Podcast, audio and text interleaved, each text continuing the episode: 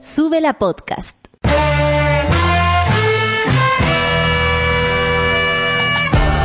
Cuando despiertas en otra sintonía, ves las cosas que otros no ven. Si a veces sientes que estás viviendo en Mordor, o como diría mi abuelita, te sientes como chancho en misa, este es tu lugar. Bienvenido al grupo de contención más diverso de la historia. Para ser parte, solo debes escuchar al resto, participar a tu manera, reír fuerte y comprometerte a buscar más misioneros para esta comunidad. Agarra tu taza y sírvete un buen café con nata, que ya está aquí nuestra guía espiritual de hoy, Fernanda Toledo, que no es una reemplazante, es importante. ¡Ea, ea, ea, ea! Bueno, me encanta el hip hop de entrada. Buenos días, monada, ¿cómo están? Día jueves, ya se acaba. Ya se acaba. Para de llorar que ya se acaba. Ya mañana es viernes en tu corazón y tu cuerpo lo sabrá. Y te irás a putaendo. Me estoy hablando a mí misma. A descansar. Otros irán a dormir. Otros irán a pasear. Pero ya se acaba. La decadente con brillo dice buenos días no, no dice buenos días. Dice, buenos y grandes jueves, monada. Y continúa el paro docente mientras esto pasa en San Antonio. Esto es hacer no solo una causa común, es construir sociedad. Y muestra eh, un taxi que tiene rayado atrás que los profes en paro no pagan pasaje. Un coleto, amiga. Un coleto, un coleto, sí. Qué bueno, qué bueno por San Antonio. ¡Aguante! Matt Table dice, ¿cómo estáis, pancito, aquí con 31 grados a la sombra? Buenos días, monada, estoy bien, fíjate, pasé un poco una mala noche, pero estoy bien, como todos, como todos, como tú, como yo. Una matrona patipelada, buenos días, monada, aquí figuro en la pega con unas ganas locas de ser menopáusica, porfa. ¿Por qué menopáusica? Ah, está con la regla que le duele el útero demasiado. Ah, puede ser. Eso es, querida. Pero la menopausia también tiene sus su, su pros y sus contras. Hola, ¿no? Sol, buen día. ¿cómo Hola, estás? ¿cómo estás, Paz? Ella es Sol, una panelista que viene siempre. Hola, Lucho. ¿Cómo estás? Hola, bien. Él es Lucho, el DJ que nos acompaña cada mañana. Se lo presento. Hola. Bueno, la, la menopausia sí, pues, creo que es terrible también. Depende el, el approach, ¿no? Al asunto. Me imagino que debe haber formas más fáciles de vivirla. Sí. Igual la hormona es complicada. Me encantaría haber sido de esta gente que estudia hormonas. Oye, sí, que la Endocrinóloga. hormona. Yo, yo las hormonas a mí me manejan como una marioneta. Lo asumo. Lo asumo. Sí. Igual es bonito cuando sabéis surfear la ola. Sí, porque tenéis que surfearla, po. Sí, pues es como, otra. empiezo a... Digo, ¿qué me está pasando? Y veo mis días y digo, ahí estoy. Ahí está. Ahí estoy, respira, enciérrate, nadie tiene la culpa de esto. O sal y hoy vas a descubrir. Así. Diego de Surround, su colación después de clases en el parque. Ya conectándome al café con nata que yo escucho en vivo. Diego de Surround. Abrazotes veranicos veranistas para calentar ese invierno fascista. ¡Eso! Abrazotes veranicos veranistas para calentar ese invierno fascista. Me encantó el, el grito. Geraldine, buenos días, monada. Buen día, pancito. Día de terapia grupal. Sí, estamos todos sedientos de terapia. Nicolás Sánchez, tengo más sueño que ganas de vivir, pero ya es jueves y otro día en el cubículo de mierda, manden Sukituki monada. Sukituki, Dua Lipa y Sanadu. Ayer escuché Sanadu y me acordé de todos los monos. Estaba en el auto y escuché. Sácate los patines. Oye, es buena esa canción. Es muy buena. Es que Olivia, oye. Olivia, ponte tú como Olivia, Ava y Giorgio Moroder con la esa como I Feel Love, la Donna Summer, Sí. me hace en la mañana. Listo, Me es como. No, y, y el final de Sanadu es como. ¿De dónde saca esos altos la Olivia? Es como, ¡ah! Una cuestión ya impactante. Es que Olivia, tú sabes que es nieta de Bohr, del, del, del científico. Entonces, Entonces- tiene como rasgos de genialidad en todo su cuerpo. No, mira, es preciosa Olivia, más Olivia. encima. ¡Ay, Dios mío! Sanadu. Y es como una voz clarita, preciosa. Un saludo a Olivia. Orfelina, mira, me estoy arriesgando escuchándola sin audífonos. No, en el colegio. Un saludo para todos los cabros ahí. Conciencia, respeto al profesor. Respeto al profesor. Respeten a la tía Orfelina. respeten al compañero del lado. Sí, respete para que lo respeten. Y anda con cuidado que Dios los ampare. David Lillo, saludos monada, manden frío para bajar este calor húmedo en Toronto. Feliz jueves, chao. En Toronto, nuestra amiga Natalia va a, a Toronto, Va ¿no? a Toronto, sí, y va a hacer un show. show, de hecho, un show. creo que la foto de él es de la Natalia, si no me equivoco. Oye, hoy día, sí, efectivamente. El, el Santoral nos recuerda a Cirilo. Un saludo a todos los Cirilos. Eh, ¿Cuál Cirilo conoces? Cirilo Vila, pero no recuerdo qué diablos es. Sé Ya. que recuerdo el nombre nada más, lo voy a Como googlear. una calle. Claro. Yo conozco a Don Cirilo de Putaendo, tenemos el Cirilo de, de Carrusel. Mira, Cirilo Vila es un compositor chileno. ¿Cómo está mi cabeza? Ah, Muy bien. Y eh, estamos ya con 7 grados. Ah, estupendo. ¿Viste? 7 grados, máxima 12 y mínima 5. O sea, 7, 8, 9. Quedan 5 grados para llegar al pic del calor. Y yo con 24 soy feliz. Con Recién. 24. Ya, pero eso va, va a estar como para septiembre, ¿no? Sí. Recién. María José Petipelada Poblete dice, buen día la monada. También saludo a la panelista Solcita, jaja. que tengan un hermoso día con toda la actitud. Sí, una panelista nueva, la estamos probando. Todos los días aquí aprendiendo con, con gente nueva, ¿no? Sí, es una practicante en verdad. Me encantaría ser practicante eterna. Eterna. Eterna, de todas las cuestiones. Pero ¿y el sueldo? No, eso, eso estaba pensando en el sueldo. No, es que yo no pienso en forma capitalista. Claro. Sí, pero hay que vivirlo igual. Pucha, amigo, déjeme vivir como yo Ah, quiero. sí. Va, quito el puente entonces. Va a vivir, va a vivir de practicante. Yo podría vivir de practicante porque a mí me encanta aprender cosas. Creo que yo nunca fui practicante de nada. Ah, serio? sí, fui profesora practicante. Yo fui practicante de acá de Suela. Sí, Sí. te quedaste. Yo Me fui profesora en el Manuel de Salas. Ah, qué lindo. De practicante, fantástica experiencia. Álvaro Jaque, buen día a todos y a todos los monos amigos. Buenos días, Álvaro Jaque. Hace tiempo no tuiteaba Álvaro. Phil Cárcamo, buenos días, monada. Hago lo mejor para hacer el aseo en la casa. Me queda preciosa ese. Imagínate. Chupa, chupa, gonna me. Limpiando los vidrios. Trapeando perfecto. No, Ava es perfecto para hacer aseo. Sí, Ava y Gilda. Sí. Oigan, monos, vamos a, a mover, a hacer ciclodanza. Atención con la canción, ¿ah? Muevan, muevan los trastes del cubículo, porque este es el himno de la felicidad de la monada. Esto es Sanadu de Olivia.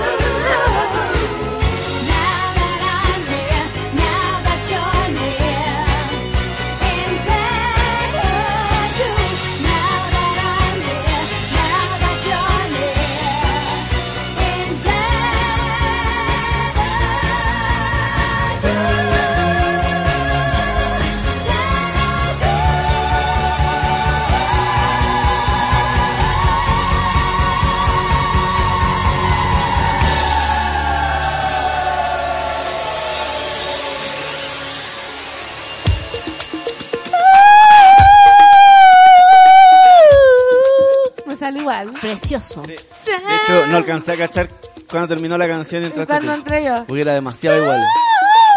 Ah, ¿La canción de no? ¿Viste? Ah, A mí me la. Olivia Toledo. Amiga, Olivia una- Toledo. mucho potencial ahí en tu Sí. carrera artística. La pancita de Eden John. Sí, pues se, ve- se ve en mi carrera, ojo. Después así videos de deportes como Obvio, Olivia. En boxeando. Claro, yo lo sigo. Sana Pa, pa, pa. paz. Sí. Me encantó. Mencola Sanadu, dice Diego en Surround, Loncola. Luis Pepipín dice, eh, hola, hola, sigo pegado con el video de la única queen del pop, Madonna God Control. Es perfecto por donde se vea. Sorry, Lucatete, pero me es imposible no amarla. Yo no lo he visto. Yo lo vi y no pude terminar de verlo. Me pareció un poquito mucho. Muy Too much. explícito, muy literal. Muy violento. Claro, como que eh, si es arte, pásenmelo por un, por un filtro que me haga verlo de una forma distinta como lo veo en las noticias. Hay que Esa verlo, mi- hay sí. que verlo entonces, porque si está tan controversial el Sí, asunto. pero, que que, pero quizás es bueno también para que despierte esto, la conversación. Sí, po. Mira, Diego de Surround nos pregunta si los jockeys de Sube la Radio se pueden comprar acá mismo en la radio. No, No lo sé, fíjate. creo que no. Creo que no, creo que es con, con envío. Hay un, hay un señor que viene a buscar las cosas de Super Store que es muy amoroso, nos encanta.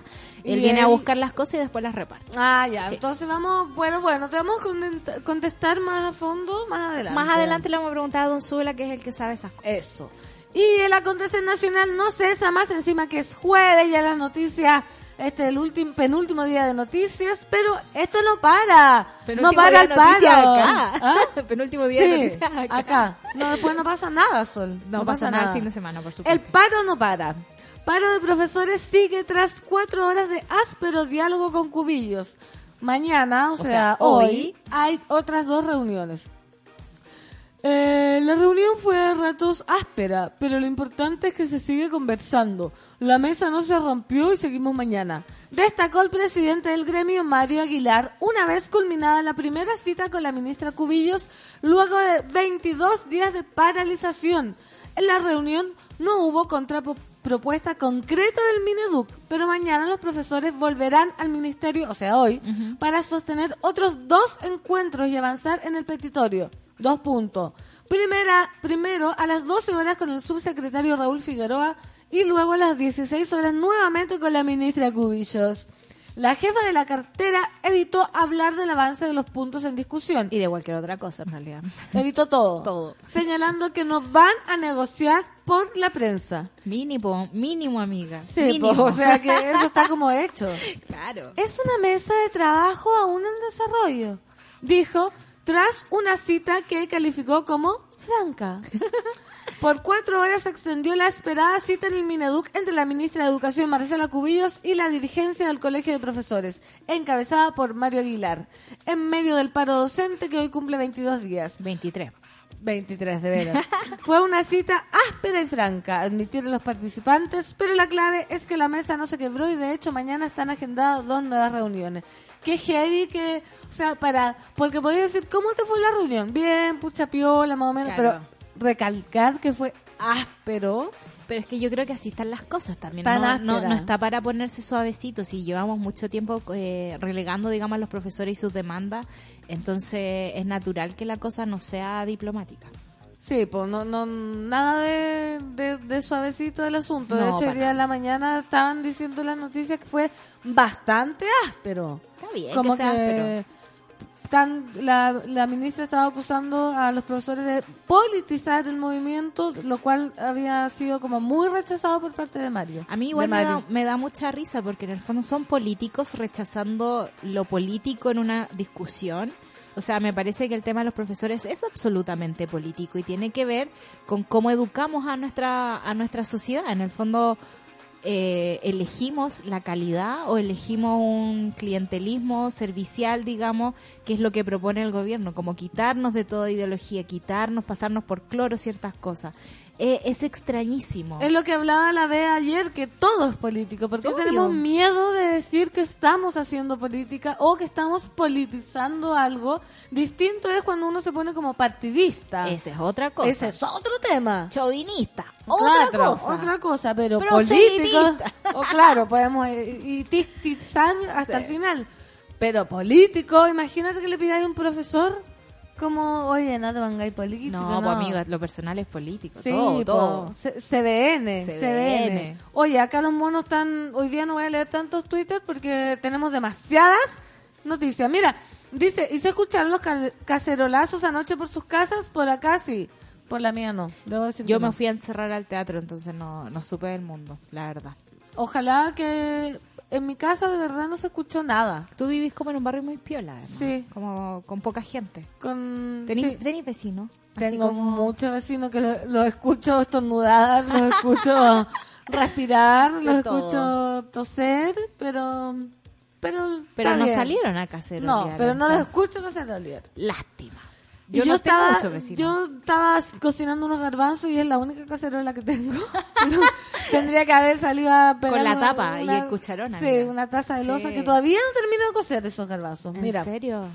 por otra ¿Sabes instancia. hacer cuscús? Sí, es muy fácil. Enséñame Muy- después. Sol. Ya.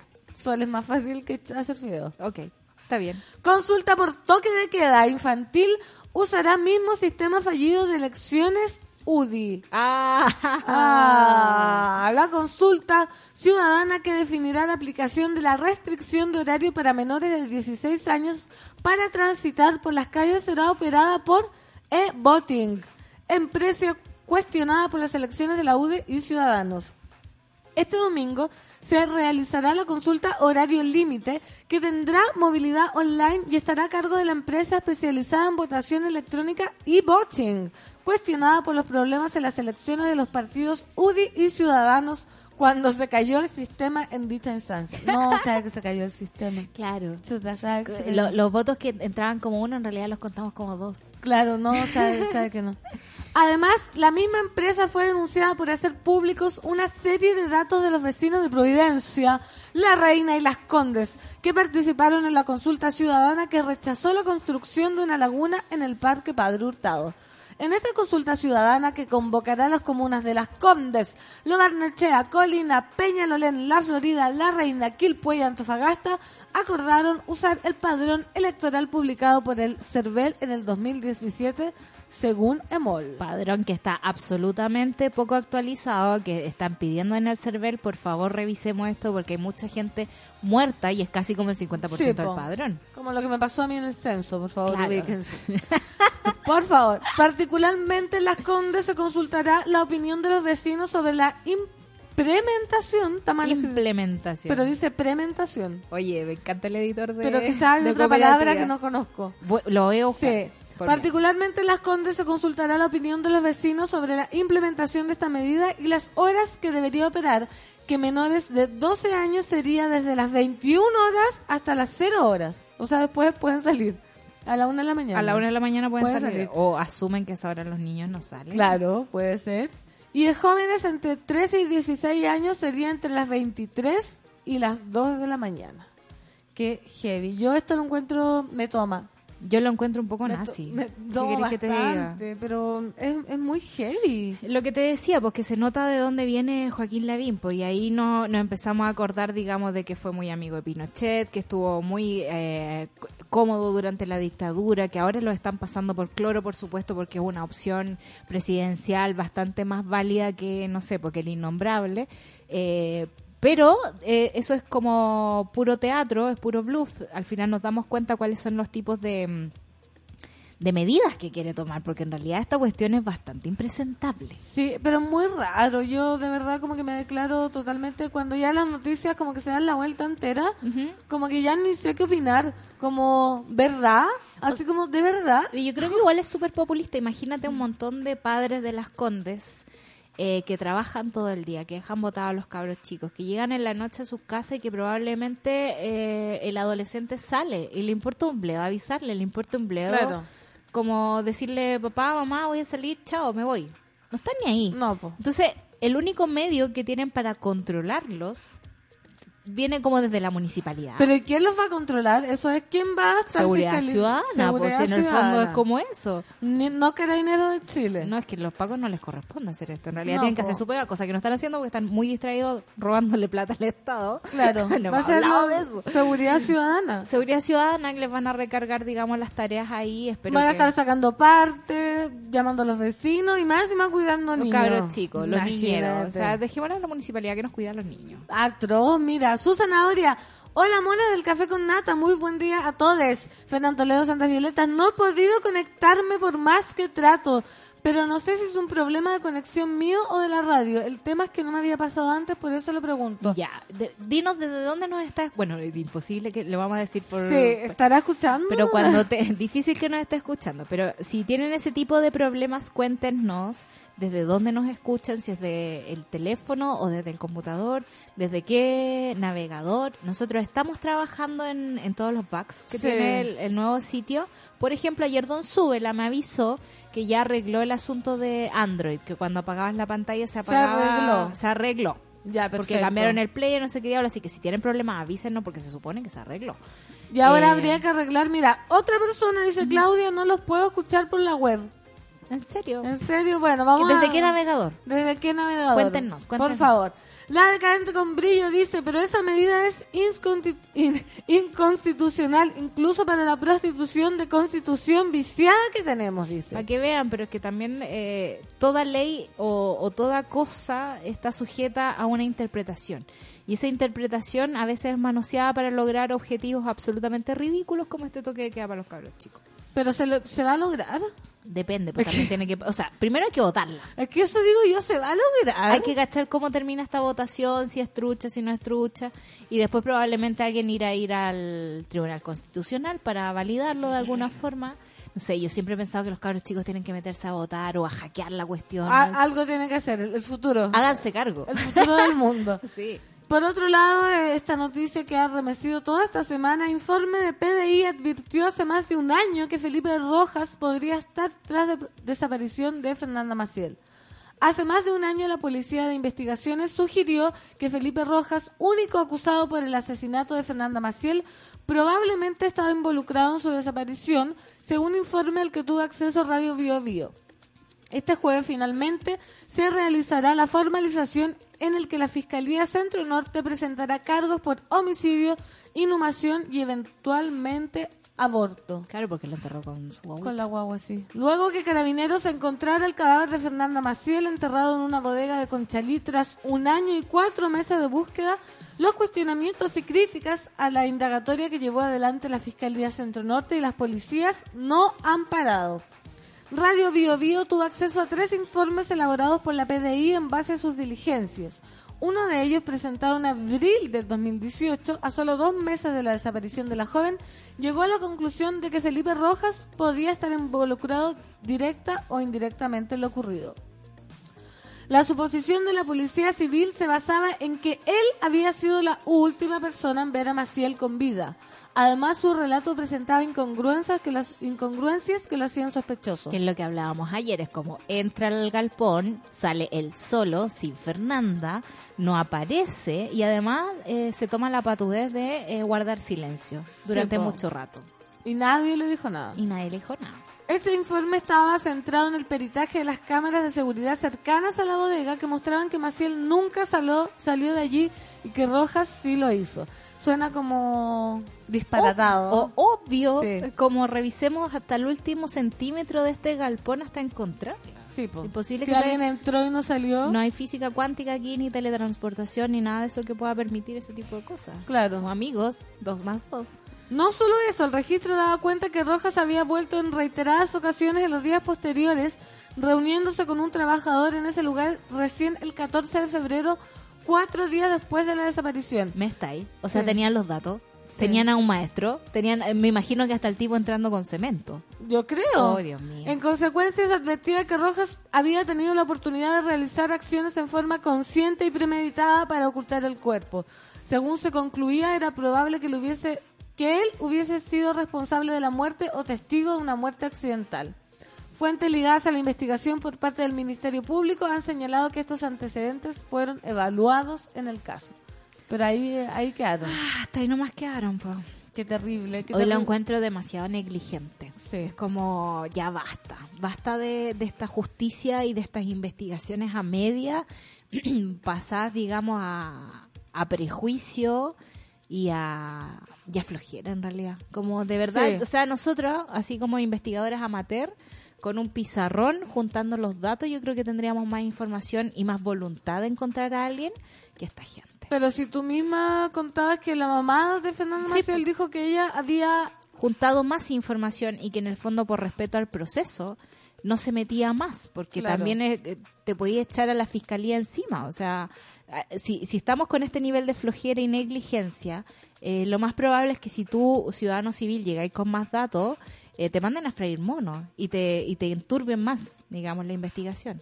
Sí, mira, acá el abogado eh, Pedro Díaz, representante de la familia de la víctima, fue claro en que a su juicio el caso no se llevó con rigurosidad por la fiscalía.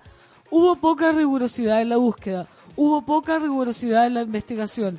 Revisaron esto, revisaron el techo, revisaron las paredes. Nos trataron de decir que esa bodega la habían revisado de pies a cabezas, comentó Díaz. Sí, es que en realidad es, es como lo que tú decís, dos más dos. Dos Como más que- dos. Como que yo entro a la súbela y no salgo más. Claro. ¿Qué hacemos? ¿Qué hacen? Yo desarmo, sube la Obvio. Por ti yo desarmo todo. Claro, no hay puerta de salida acá. Por lo menos. Aquí hay una puerta atrás tuyo. ¿Verdad? Sí, mírala. ¿Dónde? Ah, no, ¿y para dónde da? Eso da a la calle. No, por eso escuchamos el carrito pasar en las mañanas. No, ¿y puedo salir por ahí o no? No, porque está absolutamente cerrada. Ah, ya. pero, bueno, pero existe la puerta, digamos. Pero En si este yo fuera un criminal, podría haber eh, ah, las como cámaras roto están- esa, esa cerradura y... Y claro, claro. y t- sacarme por ahí. Claro. Porque las Bueno, cámaras están en la otra puerta, digamos. Bueno, pero si entro y no salgo... Desarmamos su Desarma, súbela y ve las cámaras de la calle de atrás. Claro. Por favor. Porque esto Pa- sí que está lleno de cámaras. Sí. Pati Pelao, Claudia Lira dice... ¿Qué hay de cierto que Rojas es hijo de carabinero? Oh, No sabemos, no sé. no sabemos. Pero no me extrañaría. La podríamos investigar. La decadente con brillo, efectivamente el gallo transportaba una pala y un saco de cemento en un video. ¿Me estás? ¿Viste? ¿Me estás? No puedo No, sí, es muy estúpido todo. No. Y después dicen que eh, confiemos en la justicia. Imagínate. O sea, no. No, oigan, 9 con 34 minutos nos vamos a ir a la canción para refrescar esta mañana, por favor, de día jueves, ya penúltimo día. Arriba los corazones, no vengan acá a quejarse que están cansados, ya mañana descansan. Se acabó. Esto es Katy Perry, Never Really Over, en este café con data de día jueves. I'm losing my self control. Yeah, you're starting to trickle back in. But I don't wanna fall down the rabbit hole. Cross my heart, I won't do it again. I tell myself, tell myself, tell myself, draw the line. I do, I do. But once in a while, I trip up and I cross the line.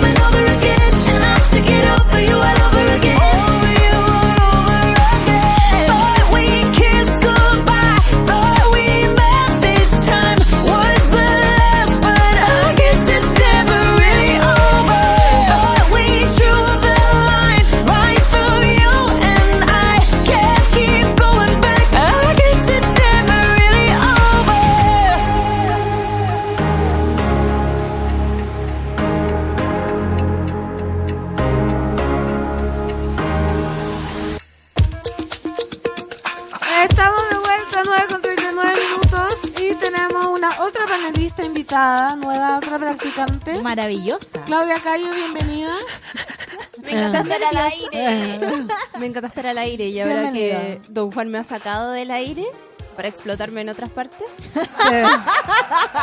Don Juan no Eh, está. me. Extraño. No, por eso lo estoy diciendo. Ah. Bienvenida, puedes hablar todo el rato. Ay, qué bueno. ¿Qué quieres decir? Eh, no, vengo a mm, vengo a robar un poquito de Sí. espacio para contarles que hoy día a las 6 de la tarde va un nuevo capítulo de No Sabes Nada Podcast.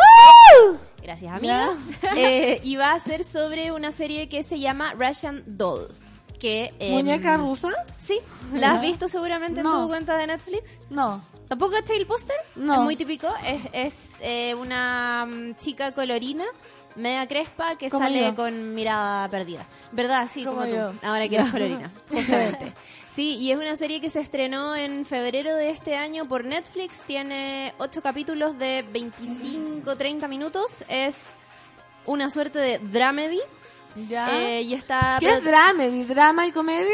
Claro, Ey, sí. La gente, los millennials, ya basta. No, pero si no es una cosa millennial. ¿Ya? Es Es dramedy. un concepto que se, se utiliza bastante. Ya. Es economía del lenguaje, amiga. Sí. Sí, sí, eso, muy importante. Dramedy. Eh, así que vamos a hablar sobre eso. Es una serie re buena. Yo creo que los que re la, la han visto seguramente la, la adoraron porque está bien interesante y es como de esas series que empezáis a ver y en algún momento inesperado te capturan y es como que ya no las podéis dejar. ¿De qué trata Russian Doll? Es Está re buena. Estaba protagonizada por Natasha Lyonne, que es tremenda actriz. Probablemente muchos la conocen por el papel que hace en Orange is the New Black, donde hace el papel de Nikki Nichols, Ya. que es una adicta a la heroína. Bueno, esa actriz protagoniza esta serie, que es eh, ella, la serie parte con su cumpleaños número 36 en una fiesta en Nueva York, todo muy hondero, Ya. todos invitados y amigos muy engrupidos. Y ella está en el baño y Filo sale, habla con la amiga, no sé qué. Tiene perdido a su gato hace días, lo busca hasta que la atropellan y se muere. A ella. Sí, el día de su cumpleaños, la noche de su fiesta. Pero eh, inmediatamente después de que muere, revive nuevamente frente al espejo en el baño de la casa de la amiga mientras está sucediendo toda la fiesta. Me estás, pero ¿de qué se trata esto? Oye, Cerremos esto y vamos a ver qué raro. Sale de nuevo y empieza a vivir su vida y empieza a morir continuamente la noche de su cumpleaños y se devuelve cada vez que muere, después de que se muere, vuelve al, al baño de la fiesta y se ve enfrenta y tiene que revivir todo de nuevo. Pero hace variaciones, algo ¿Qué crees? Sí, po. Sí. Sí, po. Es Tiene- como el día de la marmota. Eso, eso te iba a Exactamente. decir. De hecho, Empieza a controlar de como hecho, Sí. El tiempo utilizado. Sí, porque está en un bucle temporal, entonces eh, obviamente tiene que encontrar la clave para salir de ese bucle temporal y eh, no miedo. está sola y encuentra a otra persona que está pasando por lo mismo. No. Entonces, Está en el mismo bucle. Ahí está, tienen que, que ver. Y al igual que el Día de la Marmota, que bueno que lo dijiste Sol porque lo, lo vamos a conversar en el, en el podcast. buena esa película. Y esto no es spoiler. eh, hay una si- similitud, yo creo, evidente con esa película que tiene que ver con cómo manejamos nuestras emociones y cómo manejamos el dolor en periodos difíciles. eh, y cómo nos enfrentamos a eso para superarlos solos, pero ojalá en estos tiempos estando acompañados y con ayuda de gente que está alrededor de nosotros. Además que la metáfora es muy bueno. literal, ¿no? Como cuando uno está sufriendo todos los días son lo mismo. Obvio. ¿Cómo? ¿Cómo? Absolutamente. ¿Cómo fue esa metáfora? Que cuando uno está sufriendo todos los días son lo mismo. Sí, pues. Alguien que tiene depresión se levanta todos los días y es como vivir todo el día lo la mismo. misma. Ay, es que yo no sé lo que es la depresión. No Afortunada, sé. afortunada. Te creo amiga. porque tienes un alma muy alegre. Sí. Pero bueno, de eso se va a tratar. Así que son eh, un grupo de actrices que han hecho muchas veces comedia, que ahora hacen una suerte de comedia, pero bien Drama. dramática. Y eso está muy interesante porque los comediantes son personas bien especiales emocionalmente, Sí. mucho súper quebrado. Y cuando los comediantes hacen drama, siempre hay cosas que yo creo que hay que ponerle mucha atención. Obvio, yo tenía una profesora cubana de, de- de actuación que me decía que lo más difícil era hacer comedia, que un actor tenía como un abanico de posibilidades. Y si manejabais la comedia, ya los otros ya los podíais. Podíais así pasar por los demás géneros, pero que lo más difícil era la comedia. Así que no empiezan a subvalorar como, ah, que este es chistoso. Oye, es lo más peludo de hacer. Sí, es lo más creo. peludo, pero también es lo más peludo de reconocer. Hay un filósofo esloveno, me voy a poner muy pretenciosa Sí. aquí, perdón, eh, Dame. Slavoj Žižek, y él Ah. dice, él es muy cómico y habla de forma muy divertida. Entonces, dice que el mundo académico no lo pesca mucho por la forma en el que habla. Y Claro. es la forma que tiene la sociedad de descartar ciertos temas, ¿cachai? Que podrían tratarse de otra forma, no necesariamente dentro del ámbito académico, aburrido, fome. Con la gravedad. Claro, entonces hemos tomado la comedia como un lugar intermedio, muy poco definido, donde se pueden decir ciertas cosas, otras no, y es como que queda ahí en la ambigüedad. ¿no? Y siempre se, se, se, se miran menos, po. como que si uno es chistoso, no está hablando obvio. de verdad o no está transmitiendo algo. Mm, No, y es como, ah, lo estáis pasando bien, no estáis haciendo ningún esfuerzo. Sí. ¿Cachai? Esa es como la concepción que hay en las mentes de las personas. Yo también había escuchado eso, creo que la Nata también había dicho algo muy parecido, que era como, Sí. bueno, ustedes no saben lo difícil que es hacer comedia. Como, Obvio. Obvio. Un- lo ven fácil, pero muy difícil. Entonces, ¿cuándo es esto, Clau? Hoy día a las 6 se estrena eh, exclusivamente por Sube la Radio y el podcast va a estar a continuación, probablemente mañana a primera hora. Lo van a poder encontrar en Spotify, en Apple Podcast, en Google Podcast y en SoundCloud. Radio Public. Radio Public. Oye, gracias. Esperamos que, que tu carrera sea larga en esta radio. Muchas Gracias. Y no solo en esta radio, más allá, Más en el mundo, en el universo. Sí, practicante, La Claudia. Sol me ama, como pueden ver. Yo también, amiga. Nos amamos. Love Pero que está you. súper. Yo que no veo tele, que no veo series, digamos, eh, me entusiasmo con el podcast. Es Mira, como lo escucho y me entusiasmo. Yo sí. Marcia dice, genial serie, la vi hace rato y no pude parar, la terminé en dos días. La negrita dice, no alcancé a escuchar qué serie era, era Russian Doll. Sí, Russian Russian doll. Muñeca rusa. Ya. Ya Perfecto, eso. gracias Clau. Un besito, adiós. Besito, bye, cuando quiera, vuelve. Cuando Vuelve, quiera. vuelve, cuando ya que le gusta, imagínate, que haga lo que le gusta. Que la- Para eso estamos. Para eso está, uno para hacer lo que le gusta. Mira, la decadente con brillo es buenísima, Russian Doll, es muy divertida la protagonista. Vamos a tener que verla, vamos a tener que verla. Mira, Basti Victoriano nos manda un pantallazo Ya. que dice, así con la TV chilena y sus falsas realidades. Y dice el pantallazo, ¿qué sueldo ganan los chilenos? Medianamente 566.250 y el promedio 818.000. Yo ¿Qué? creo que no sé quién cuál fue su muestra. Como la gente de la oficina del lado, me imagino. ¿Quién gana? Oye, si yo ganara en promedio 818 o mediano. Con la 500, mediana estamos. Con la mediana yo me conformo. Sí, pagamos el arriendo con la mediana. Oye, qué heavy. Solo. Qué mentira. No, mentira. Pero, pero eso, por ejemplo, eh, al, al caso del arriendo, en la actualidad los arriendos están pidiendo documentación de tres veces lo que cuesta un arriendo. po. Es verdad. Entonces, para pagar un arriendo penca en este momento, porque un, un lugar no muy no muy agradable Claro. cuesta 200 lucas. ¿Cachai? Que yo en algún momento viví en un lugar bacán por 140 lucas. Oh, yo vi también. ¿Cachai? una Ahora, belleza. ya, eh, entonces alguien para costear como lo básico, básico, básico, tiene que ganar 600 mínimo para poder en papeles demostrar que puede Demostrar. eh, solventar Pero hay tantos chanchullos para demostrar papeles, po. Sí, pero pero no todo el mundo anda ni con el tiempo, ni con el conocimiento, ni, ni, ni con la seguridad interna de hacer el chanchullo. Sí, po. Pero por eso Porque ahora idealmente la cuestión se debería hacer legal. po. Pero nadie tiene para... Yo también he visto eso, como ya... ¿Cuánto es el arriendo? 400 mil, ya. Entonces quiero un sueldo de, que gané un millón 800 Un millón más, no sé qué. Eso necesitáis para arrendar algo así. Pero también sabemos que el mundo está inflado, que, que eso de eso se tratan las burbujas inmobiliarias, eh, que el resto no- de nosotros nos tenemos que mover para inventar papeles, para armar ciertas realidades, para pedirle a un pariente que te ayude a arrendar una cosa más chica, qué sé yo. Sí, pues el aval. Claro, el aval 1, el aval 2, la, la, Sí, las pues ahora son corredoras dos sí. avales, Yo o tengo, sea- yo que no soy un adulto responsable, digamos, yo tuve que arrendar con Dos ayuda avales. de dos avales. 15 dale. Dios mío. Atroz. Entonces estamos súper atrapados en este sistema y, y no se están dando las cosas fáciles. No, y por otra parte nos están mintiendo en la tele. Lo- el negocio de las propiedades, oye, se ve, CDN, mi mamá siempre me dijo, hay que tener una propiedad, porque ese es el negocio. ¿Y tú ya tienes una propiedad? Yo no sé todavía, pues tendría que ver si me heredaron. Bueno, mi papá no me heredó mucho, que digamos. pero- bueno, ahí- acá estoy trabajando para conseguir mi propiedad. Me parece Por lo menos tengo mi bicicleta. Oye, te vas a hacer millonaria acá en Suela, Sí, te lo aseguro. obvio. Oye, y hablando de inflar y que el mundo miente, la tele miente, imagen publicitaria de Alexis Sánchez y Cristian Endler genera intenso debate en redes sociales.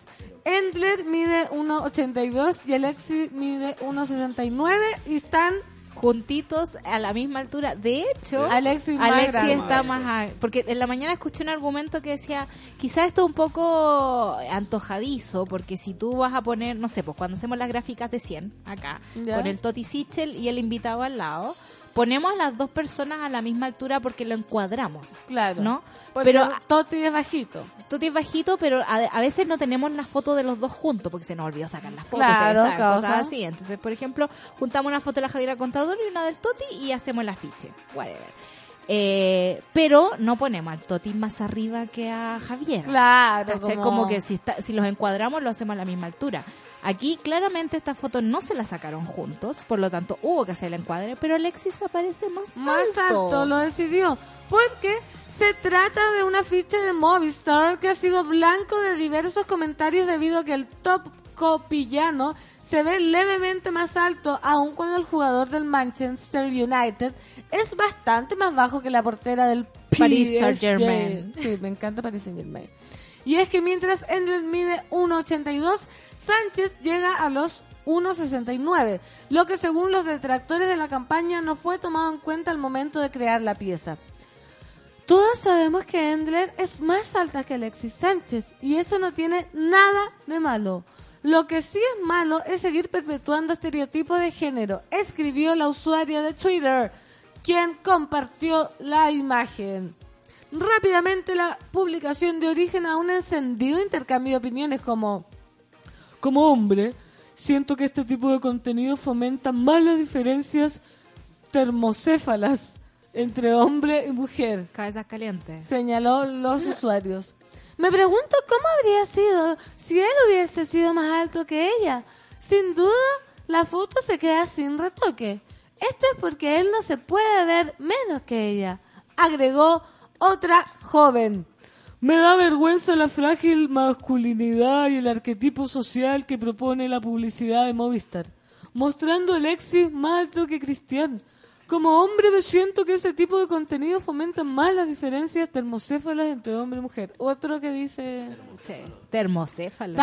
Me gusta cuando alguien usa una palabra y como que se le pega a otras personas. Sí, se pegó. Y- ahora, ahora claro. todos vamos a decir termocéfalos. En algún claro. momento fue como eh, que era como sinónimo apoteósico para para a dantesco. Dante. Dante. Oh, y la palabra Por- dantesco. en una conversación, por ejemplo, si estamos aquí a- los tres hablando, eh, decimos, ¿cómo está el clima? Y yo digo, la verdad es que está un poco áspero. Sí. Y luego dice, mira, est- yo también lo siento un poco áspero, Sí. como que Vamos a como que le dais pauta al pensamiento. Sí, digamos que, mira, hoy día esta noticia me puso un poco termocéfala, Claro. pero para no poner áspero el ambiente, voy a declinar. Porque, sin embargo, también hubo quienes defendieron la estética de la imagen asegurando que solo se trató de una modificación para la composición visual. Y ahí hemos explicado, como los afiches de acá decían, que eh, los ajustáis a la misma altura. ¿no? Dice, es para el encuadre de la foto, po. ¿Hasta cuándo ver todo consejo de discriminación? Polémicas totalmente artificiales, cansador el tema. así vamos a salir. Sí, dijo... Si nunca se van a casar. Sí, po. Pero bueno, ¿qué opinan ustedes? ¿Qué opinan los monos? ¿Qué opinan de Lucho? ¿Qué opina la Sol? Mira, Basti Victoriano, a mí me enseñaron en publicidad que se sigue usando el canon de belleza de la prehistoria, jaja. El hombre siempre debe ser más alto y robusto que la mujer. O sea, si te lo eso es el enseñan. eso es- Eso te lo enseñan, queremos transparentar. Dice, eh, ¿Es una regla de publicidad? ¿Sí? Yo creo, Sí, pues, Basti se- se lo Victoriano enseñan, pregunta. Debe ser regla, po. Eh, mira, acá Ricardo Sandoval dice, pero lo que pasó con Cristiana y Alexis pasa siempre, no lo asocio con machismo, siempre hay dos personas y una más baja, siempre que hay dos personas y una más baja se trata de igualar los portes, incluso si son dos hombres. Ya, pero igualar, pero aquí claro. estamos hablando de que Alexis lo pone más alto que Cristian. Entonces, podría- incluso si es eh, inconsciente, eh, como que nos deja ver en qué estamos. Sí, incluso, y si quisieran igualarlo, lo habrían puesto no tanto más bajo que ella. Claro. Como, como casi al mismo nivel, mm, pero un poquito más bajo, pero, Pero quizás no, si- no 20 centímetros, sino que 2. Pero ¿por qué si no estás mostrando Por el cuerpo estético. completo? Sí. Claro, eso. Es como si lo estás encuadrando en un afiche. Eso Lo más, probable- lo más lógico casi, a ver. es que sean como del mismo porte. Sí, a- eso es lo raro. sí, eh, como no tratemos de justificar lo injustificable tampoco. O sea, Sí. puede que haya sido eh, sin pensar, que haya sido de forma inconsciente, pero el inconsciente nos dice algo. Llamemos a Freud. Vamos. Ayúdame, Freud. Busquemos a, a Messi, ¿cómo lo ponen? La pulga atómica. A- al lado de... ¿De quién? De alguien. De Giselle Bunchen. De cualquier persona Messi se ve más chiquitito. Bio Bio Chile se contactó con Movistar para tener una versión al respecto, firma desde la cual se limitaron a decir que están orgullosos de tener como embajadores a Tiana y Alexis, grandes ídolos que seguiremos potenciando. Este caso recuerda a lo que ocurría con el príncipe Carlos, quien solía verse más alto que la princesa Diana, aun cuando medían lo mismo. No, mira ¿Viste que- la estampilla? Oye, hay una estampilla en que Diana le llega casi al ombligo al, al príncipe Carlos. Ya, ese sí que es grotesco, ese, ese Photoshop.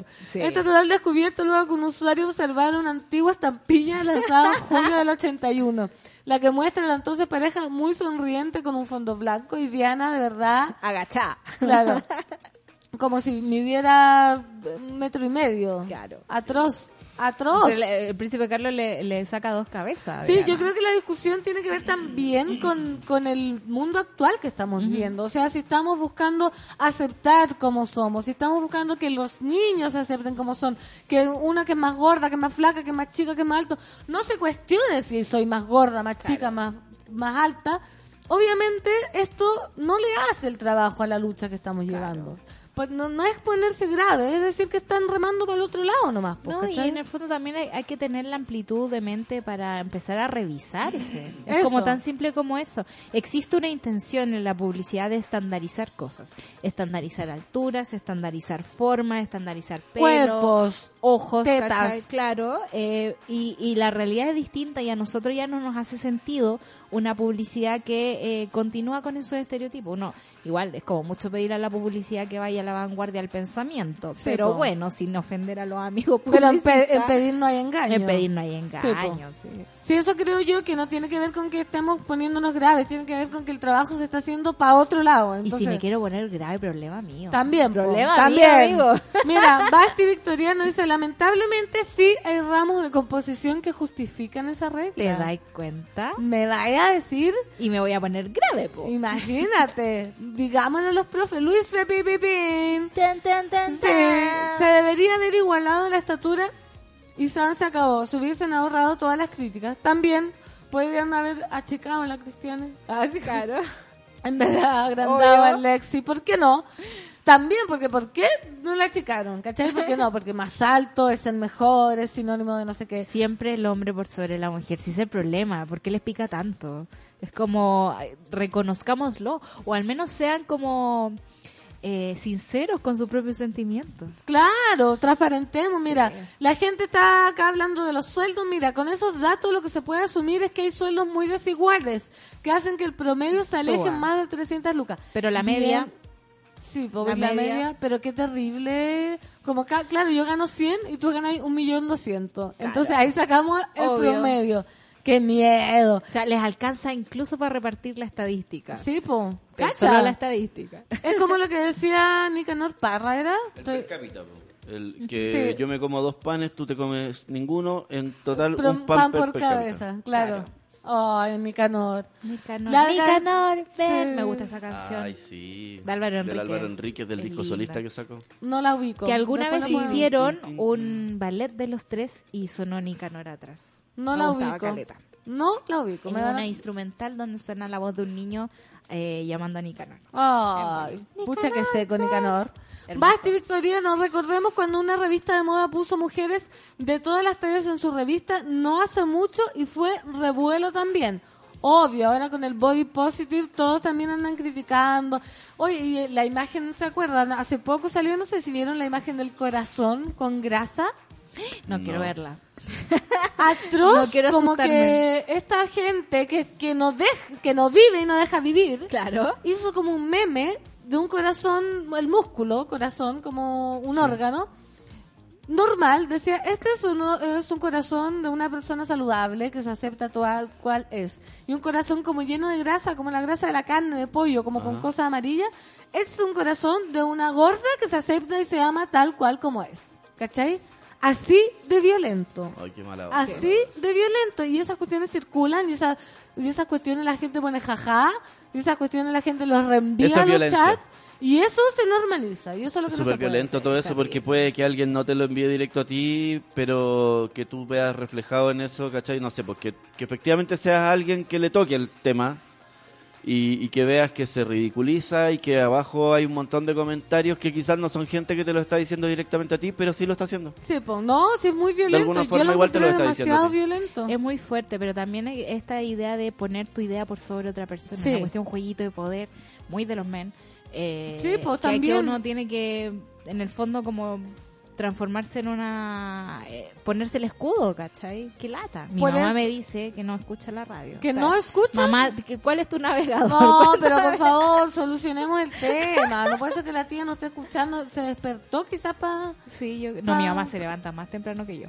Oye, son las 10 de la mañana, tenemos mucho programa por delante, ya llegó la raza, tenemos terapia, así que viven, viven, vivan y dejen vivir. Exacto. Yo me voy a robar este medio minuto Por eh, supuesto. eh, para el autobombo personal. Esta Mi noche... canción. Ah. Claro, exacto, voy a poner una canción porque esta noche... ah, Esta noche. Eh, no, esta noche en el clan tocan los niños del cerro y yo estoy de DJ luego. Ay, Entonces, los que no conocen a los niños del cerro, vamos a escuchar una canción que se llama Contigo. Perfecto. muy bonita. Me siento menos mal. Ah. Entonces, lo aprovecha a conocer y si ya lo conoce y no sabía que esta noche tocaba en el clan, se puede entusiasmar. Eh, ¿A cuánto está la entrada? mm, Sí, a pero ver, es como- a, a tres lucas. dos segundos para de mirar 4 a ese 5, dato. creo Sí. que en el clan. Es como preventa 4. Eh, eh, eh, Pero a lo Cinco mejor el. Lucho tiene movida. No. Mira, vamos a saludar a Gonzalo que dice buenos días Latinoamérica y el Ahí no mundo. tengo el precio aquí, pero es por ahí, entre 4 o 5 lucas. Busquen siempre. en las redes Búsquenlo. sociales del clan. Búsquenlo y entonces vamos a escuchar contigo de Niños del Cerro, ¿cierto? Sí. Chao, hasta más rato.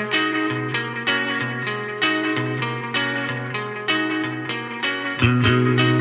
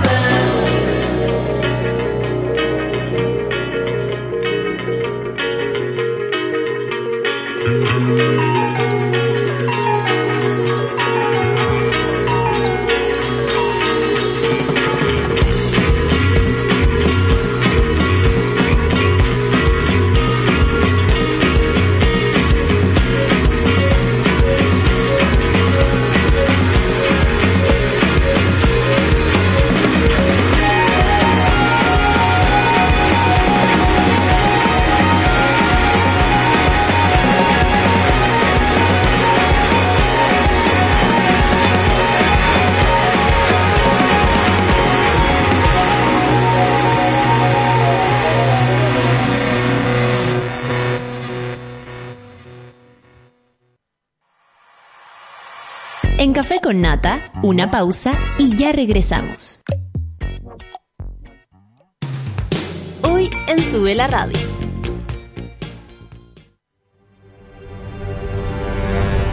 De lunes a viernes, a las 11 de la mañana, Rayen Araya lidera Super Ciudadanos, un grupo de opinantes movidos por la desigualdad social.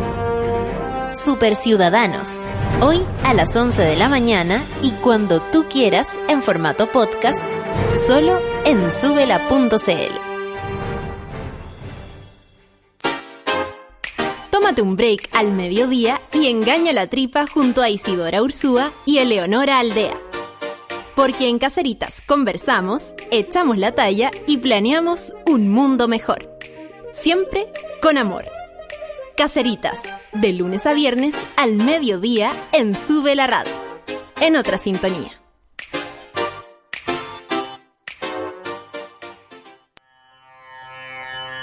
En el mundo de hoy no se mueve ni un audífono sin que Pato Pérez y Manuel Toledo Campos lo sepan.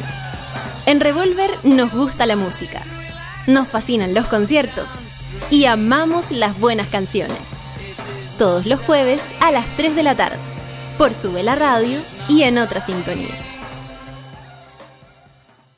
Porque nos conectamos con el planeta y somos ecoresponsables, promovemos prácticas sustentables para que tengas a diario una taza de café con un sabor 100% orgánico, libre de pesticidas, químicos y fertilizantes. Un sabor puro e inigualable. Disfruta de la naturaleza y sus bondades. Vive la vida que amas. Vive cada momento. Marley Coffee te desea un gran día. Alegra tu día con Marley Coffee. Pedro Quirós, Presente.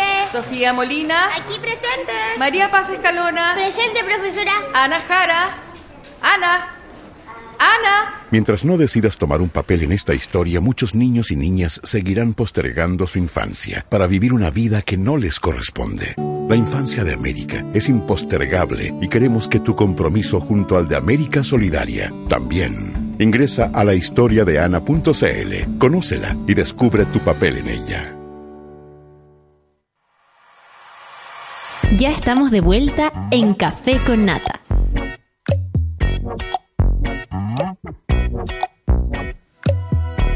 Diez con siete minutos, estamos de vuelta y tenemos a la Queen, más Queen, la más esperada de las esperadas. Esa presentación le va a ganar a la otra. La Rafa más Rafa, la Rafa. Hello. Bienvenida, La Rafa más Rafa. ¿Cómo estás, Rafita? Bien, ¿y tú, querida? Bien, siempre un agrado y tenerte.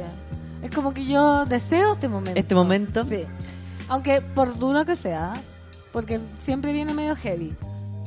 Oye, Medio heavy. ¿Cómo- medio cómo- heavy, pero mm, tenemos, bueno, tenemos pésimas noticias y buenas noticias. pésimas y buenas noticias. Como la vida misma, ¿no? Sí, hoy día me voy a, me voy a tomar dos permisos. Ya.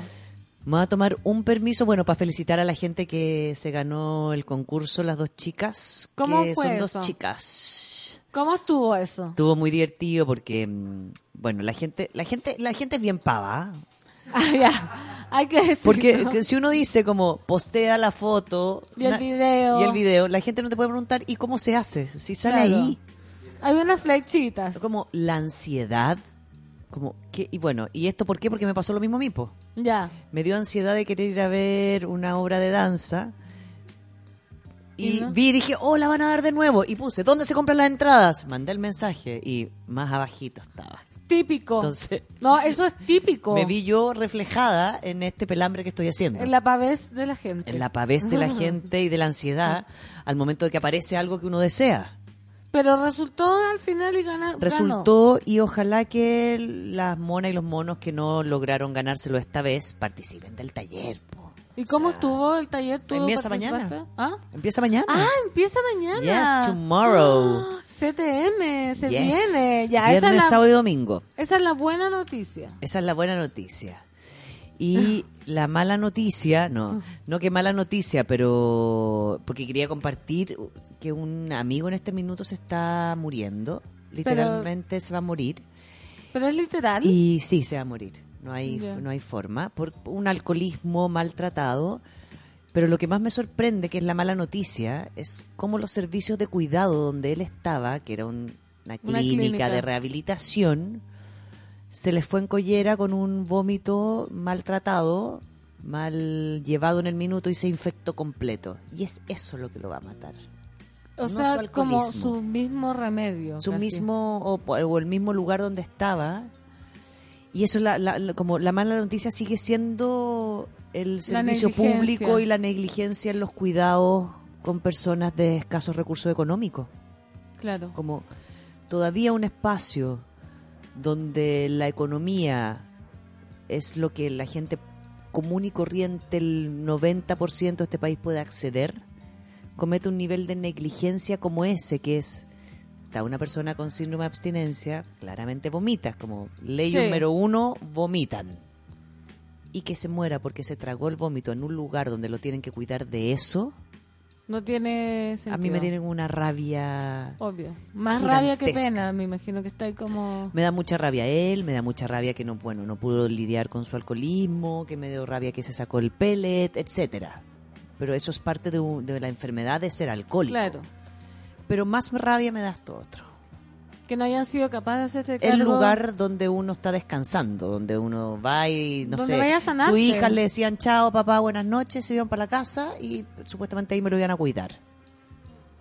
Van, se supone que a Eso sanarte. es muy heavy. Y a eso se le suma otra mala noticia. Y es la, la terapia de hoy. La Sí, terapia, la- de, la- ¿sabes qué? la terapia de hoy viene viene como a responder un- una consulta que yo atiendo mucho. Ya. Y ahora me volvió a sorprender porque la volví a atender. Y es cuando las familias enjuician a una persona por sufrir un abuso sexual, una violación. Es cuando quienes tienen que contener, o no contener, si por último si no tienes habilidades para contener, tenés que quedarte callada, Escuchar. escuchar, y no sé, resolver, ir al doctor, sanar herida. Solo discriminan, enjuician. Y especialmente, y aquí viene de nuevo el tema de las mujeres, el género y el rol que las mujeres tenemos que ejercer en la sociedad. Vamos como al caso. El caso es una chica que yo veo hace varios años ya, una chica que está sobrellevando varios conflictos emocionales, una gran luchadora, una luchadora de no victimizarse, de no de sacar adelante dos carreras, tiene un doctorado joven, ¿ah? perfecto. una mujer con, con- y todo esto a punta de becas, porque también es una mujer de escasos recursos económicos. Y bueno, y gracias a sus recursos intelectuales ha logrado todas estas becas. Todo- y a pesar de todas las dificultades que ella tiene, de verdad, ella tiene una enfermedad diagnosticada, tiene un medicamentos muy fuertes que toma y va adelante. Y en Esa, esto- esa enfermedad, perdón, es, es a causa del abuso que sufrió. No, no, no, no, no, Ah, no, ya, no, esta no una chica, no, todavía no vamos al abuso. Ya, Esta es su historia. Ya. Ella desde, eh, creo que a los 15, 16 años se le gatilla esta enfermedad, que es una bipolaridad, que al principio no se puede diagnosticar tan chica de bipolaridad, pero más grande sí. Cae en mano de médico a médico a médico a médico a médico, y yo la llevo ya atendiendo unos dos años y medio, está estable, sacó su carrera. Yo ahí me quiebro porque encuentro que el Obvio. trabajo que hemos hecho es maravilloso. La hemos empoderado, está trabajando. Bien. Y llegó el momento de querer conocer a otra persona, por supuesto, Obvio. como cualquier mujer, hombre. Ya resolví esto, lo que ahora sea. estoy lista. Ahora estoy bien, mi corazón está sano, estoy segura. Eh, entonces ella tiene 27, 28 años aprox. Y bueno, eh, conoce, tiene un par de citas con, con gente por la universidad, otra gente porque como después de la universidad de su doctorado conoció otra gente en el trabajo y ahí se estuvo moviendo en ensayos y errores que no le funcionaban. Claro, como todos. Como claro. Hasta que conoce un hombre por eh, creo que fue Tinder. Ya. Tuvieron un par de citas, un hombre que se veía, y lo que yo escuchaba, bastante amoroso, la invitaba a comer, tenían conversaciones interesantes. eh, al poco tiempo él se fue a presentar a la familia de ella, porque como ella había tenido tantas dificultades, la familia es muy aprensiva con ella. Él va y se presenta, almuerzan juntos un día, van al cine otro, hasta que llevaban, no sé, creo que unas tres semanas, un mes, eh, ella decide tener relaciones sexuales con él. Él no había, ella no había tenido relaciones sexuales nunca en su vida. Entonces era un momento muy importante. Y tiene relaciones sexuales con él. Y él, dentro de todo este espacio muy contenedor, ella encontró que fue un momento muy rico. Ya, perfecto. Todo bien. Todo bien. Llegó a su casa, le cuenta, le contó a su, creo que a su hermana mayor, le contó a un par de amigas, etcétera.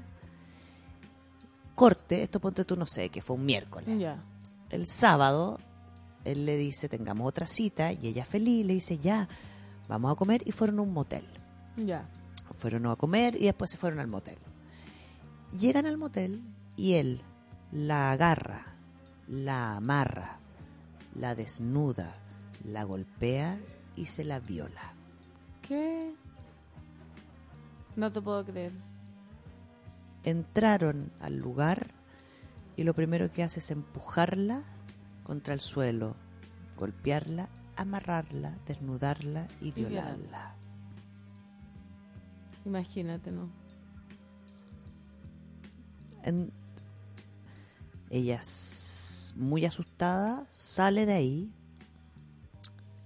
Él, muy psicótico y seductor, eh, le muestra como esta es otra forma en la cual vamos a hacer el amor y empieza a parecer como una patología más grande.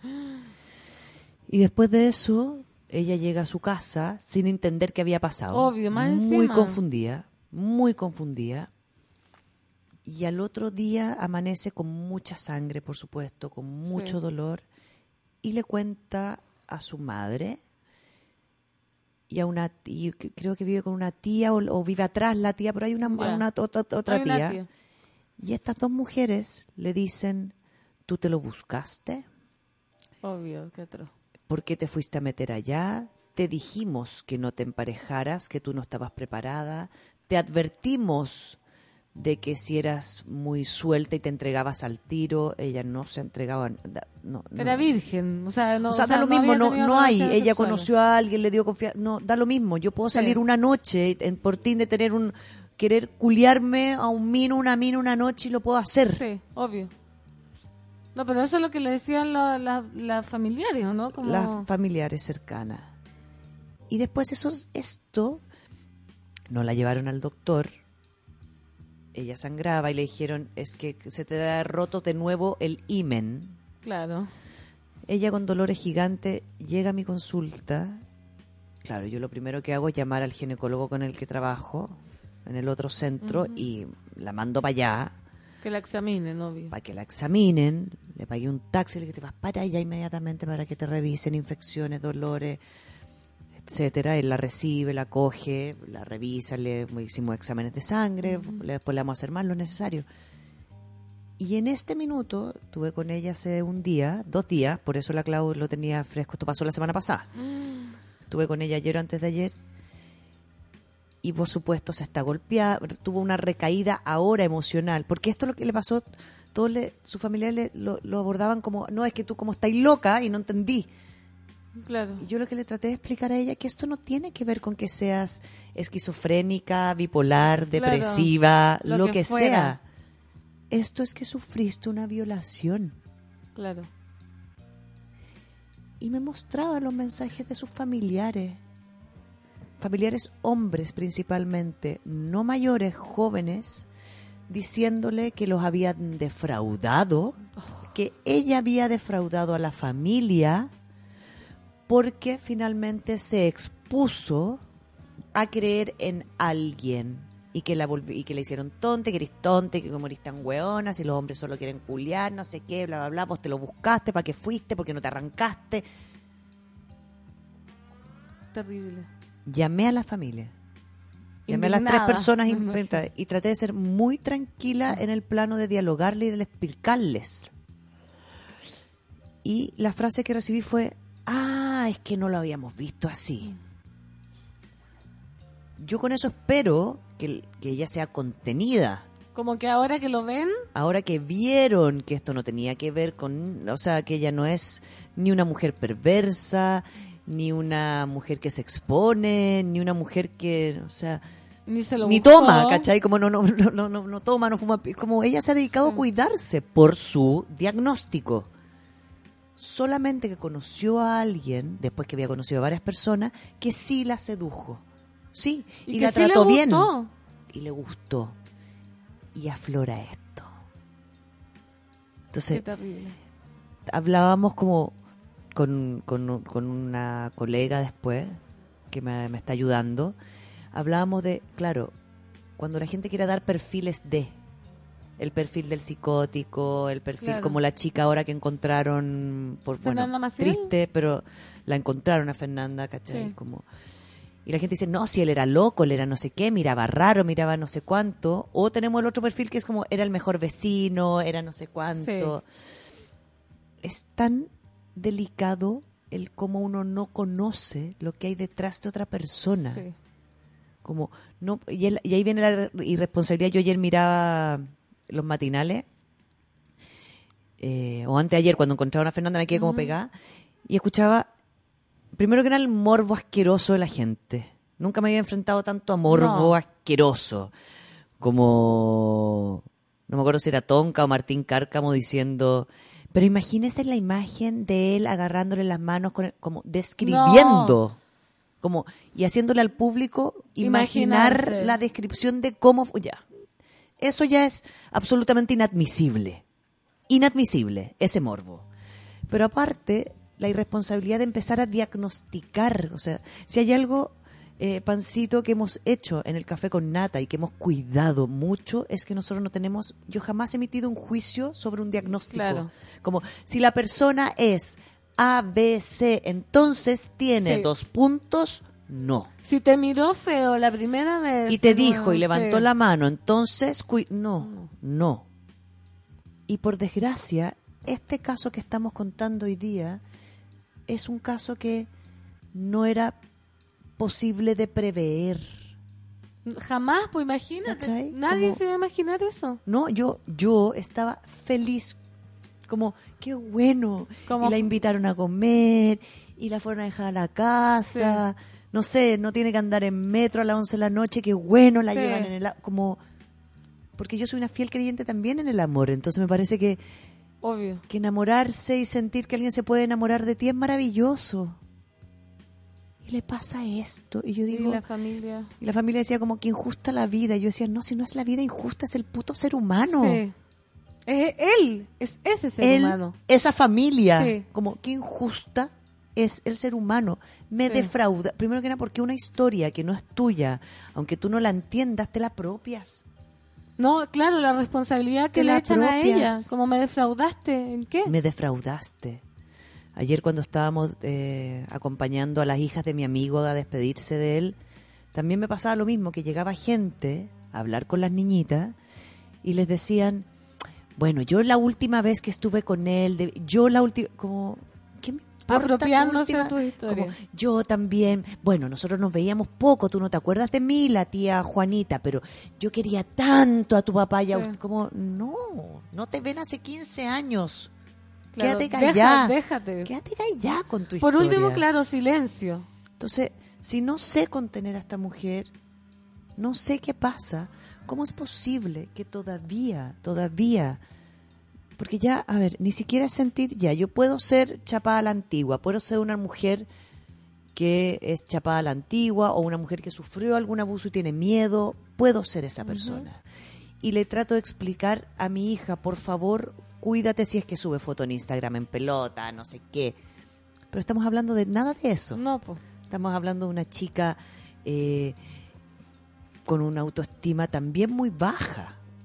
Entonces, estamos hablando de una chica que, que el reencuentro con su cuerpo, con su. con o sea, con solamente que la abracen ya era un tema tema. importante a trabajar. Y así todo, culparla de esto.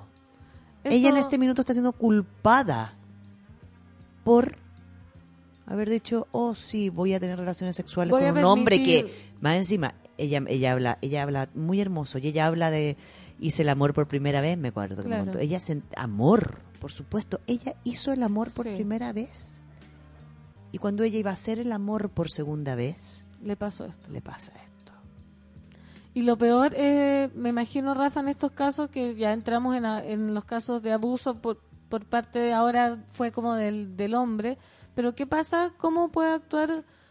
Acá los monos dicen, siempre nos enseñan a juzgar. Como A juzgar. A juzgar, la primera. ¿Cómo podemos actuar en, en caso de que seamos como testigos, ¿cachai? De que un amigo nos cuente. Yo creo que todos, que lo más terrible de esto es que todos tenemos a alguien cercano que ha sido abusado. Ponte tú. Y Todos tenemos. Todos, como que Si no todos lo hemos sido. Claro, y si no, tarde o temprano ya va, ya va a salir, que es lo más terrible, como Claro. vas, vas a escuchar. Y uno, eh, ¿qué hay que hacer? Como lo primero es creer, lo primero, lo primero es creer y después preguntar, porque ¿cómo se puede reaccionar ante un abuso como familiar, como papá, como amigo? Que claramente no es el ejemplo que le pasó a, a tu paciente. Claro, porque yo, nadie, nadie eh, sabe cómo reaccionar ante estos temas. O sea, es muy complejo que alguien sepa reaccionar a estos temas. Yo puedo reaccionar ante estos temas frente a mis pacientes Como terapeuta. como terapeuta, porque llevo 15 años trabajando en abuso, porque hice mi práctica, porque ya tengo un, tengo un carrete en ciertas temáticas. Hay otras temáticas que yo no puedo trabajar, esta sí. Pero, claro, si uno de mis hijos le pasa algo así, yo no sé cómo podría reaccionar. ¿Cachai? Sí sé que no lo culparía. Pero sí sé creo- que no culparía. Porque aparte, ¿sabes qué? Quiero, hoy día quiero, quiero hablar de violación, no quiero hablar de abuso. Sí. ¿Ya? Porque sabemos que el abuso es un espacio más complejo a veces de reconocer. Porque el abuso sexual, las tocaciones indebidas, que no son propiamente una violación así de violenta y agresiva y, Claro. Y de, de finalmente de, de, de someter a alguien desde el rapto. Obvio. ¿cachai? Los otros abusos son procesos de seducción, son años en que las personas se, se demoran muchas veces en seducir a su víctima, por eso también en la mayoría son cercanos a los familiares. Entonces, la confusión de un abuso sexual en, en el estado emocional es posible. Y por eso la familia a veces lo duda o lo cuestiona porque pasó mucho tiempo, porque no lo entienden, porque no habían sí, millones de cosas que, que suceden. Pero esto es concretamente una chica que llegó sangrando a casa, Claro. con heridas, ¿Y qué con pasa? moretones. Entonces, y le ¿por dieron una pastilla para dormir. Ah. Ya, pero eso, ¿qué- ¿a qué responde? Como... El juicio fue, tú te expusiste, es como, lo voy a decir burdamente porque ella no me lo nombró así, pero mi sensación es como si me hubieran tratado de... Eh, que clásica como, ¿no te frase gustó la weadita? como maraca culiada, te fuiste a meter, ah, no te, como vos fuiste, ah, Cuando las cabras chicas que se embarazaban en el sur, yo me acuerdo de haber escuchado, bueno, no le gustó abrir las piernas. ¿no te gustó abrir Claro. las piernas? Qué feo. Claro. Qué fuerte. No te cachaste y andar ahí con falda, provocaste. No te gustó andar, porque aparte, claro, es- insisto, esta no es una chica que se viste provocadoramente, pero cualquier mujer que supuestamente se viste provocadoramente para la sociedad es, te lo buscaste, bueno, no te gustó ponerte la mini, no andáis mostrando la pierna. No andaba tarde sola en el metro. Claro. Entonces, como todavía el automático de la ignorancia que tiene que ver con lo naturalizado y lo común que sigue siendo el abuso. Yo decía inmediatamente, decía, claro, estas mujeres en la población donde ellas viven y una de ellas que tiene, tiene una fundación de mujeres violentadas, que es otra tía de esta familia, Ya. Más encima. se ven expuestas, sí, claro, Como casa herrero, cuchillo, palo. claro, se ven expuestas constantemente a este nivel de violencia y está tan, tan Normalizado. normalizado que es como que tú tenías que preverlo porque sabías que está normalizado. Claro, si sabéis qué pasa, ¿por qué te expones a que pase? ¿Por qué te expone? Mira, acá una mona nos pregunta, ¿Qué nos dice, dicen? eh, bueno, qué bueno dejar clara la diferencia entre violación y abuso, dice Basti Victoriano, la macetita dice, ¿cómo quitarse ese miedo? Yo tengo ese miedo de que me pase algo así. Como también, ¿cómo, cómo Claro, porque ahí a mí me pasa, y entonces ahí, me- ahí, ahí yo me enjuicio a mí misma, ¿no? O me pongo en duda a mí.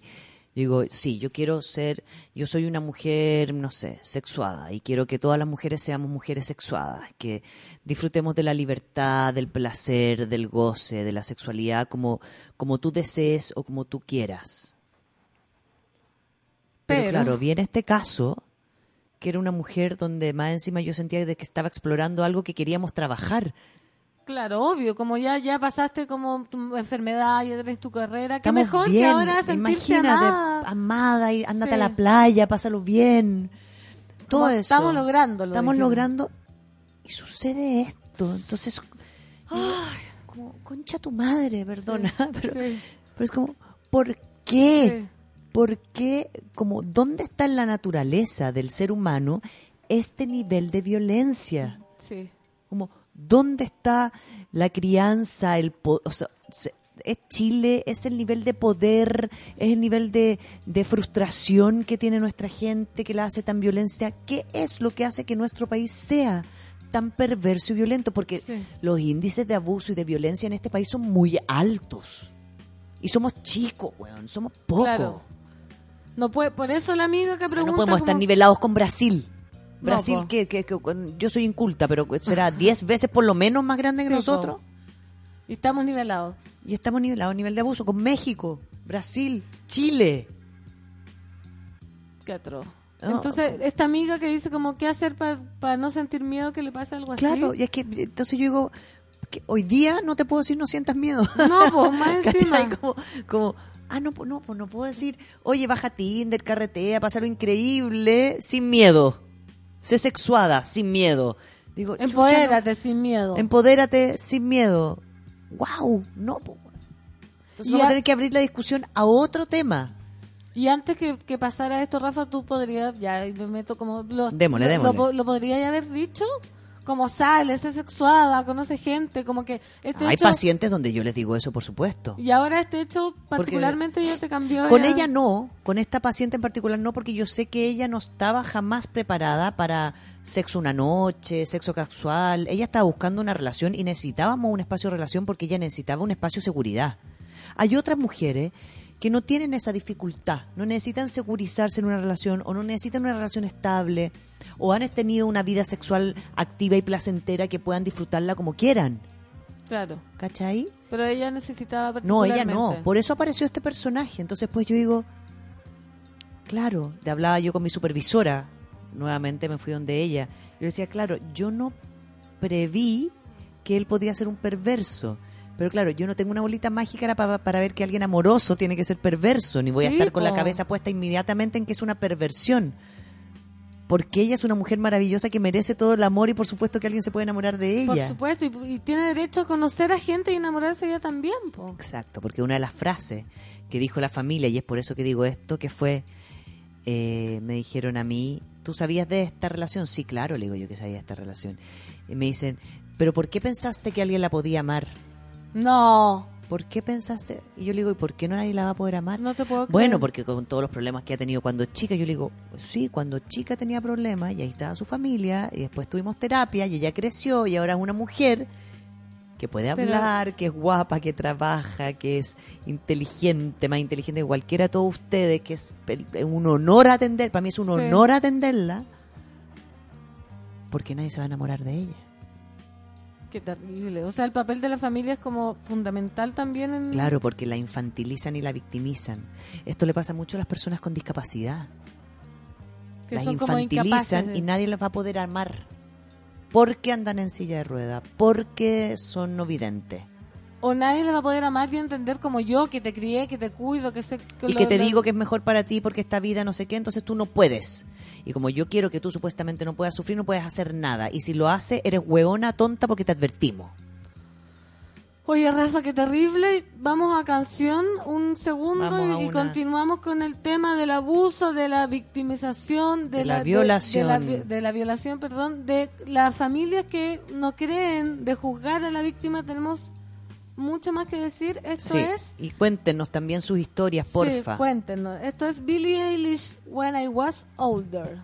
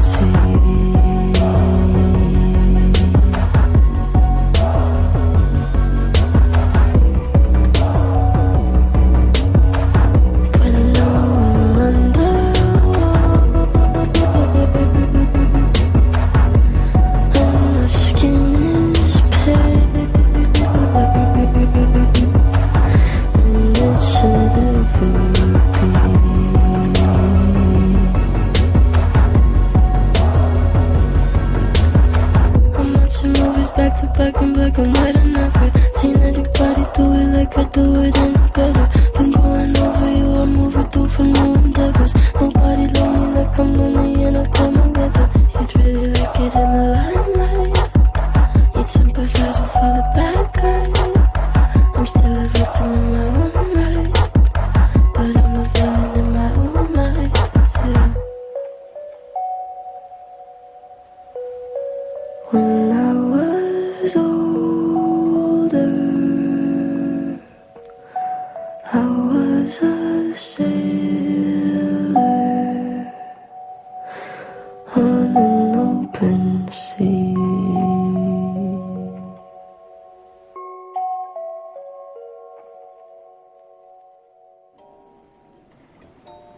con 38, estamos de vuelta. Rafa, vamos a leer algunos Porfa. de la monada. Mira, la orfelina dice, hay mucha gente oscura que apaga la luz de los demás. También, ¿qué necesidad tiene eh, el perfil de este, como del abusador?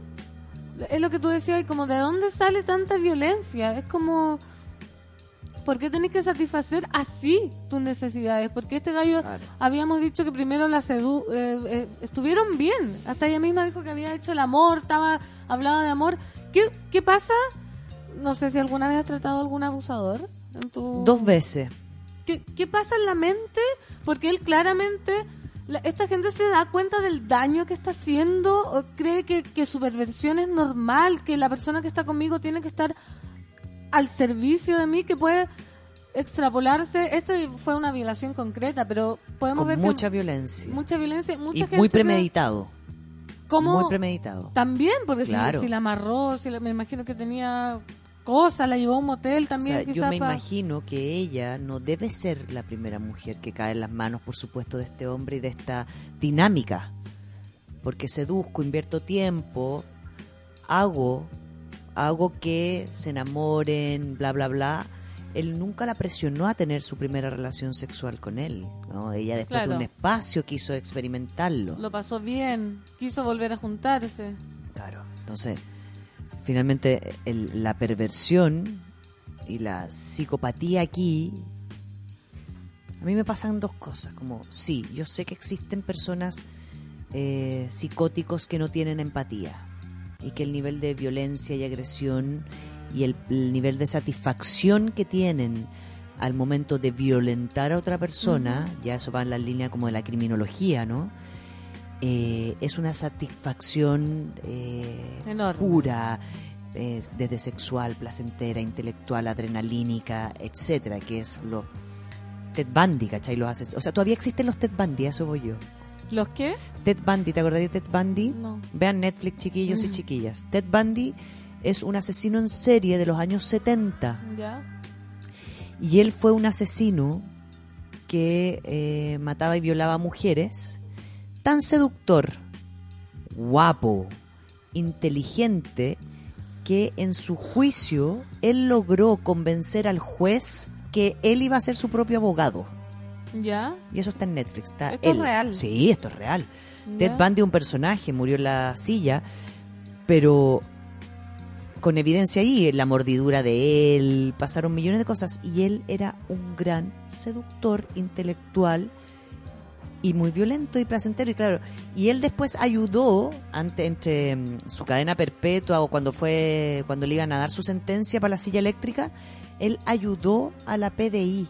Hay dos series. Una que se llama Mind Hunters. Esa es la historia de quien arma el área de, creo que la Policía de Investigaciones sobre criminología y los perfiles psicológicos. Y Ted Bundy, este asesino, lo ayudó a él. Porque analizaban perfiles. Y así fue como él cayó. Un periodista lo fue a preguntar por lo inteligente que era. Él estaba preso, pero no había Claro. evidencia. Y así empezó a caer por su narcisismo y por su egocentrismo, que empezó a terminar hablando de, sí mismo, de su reconocimiento. Pero esto, claro. Entonces, este tipo de acto, este, este tipo de violación, yo digo, lo voy a, lo quiero definir inmediatamente como una psicopatología. Claro, lo que hablábamos recién. ¿Qué pasa con la gente perversa y mala? Que es lo que me dice mi, la Mirenchu, que es mi maestra, me dice Rafaela.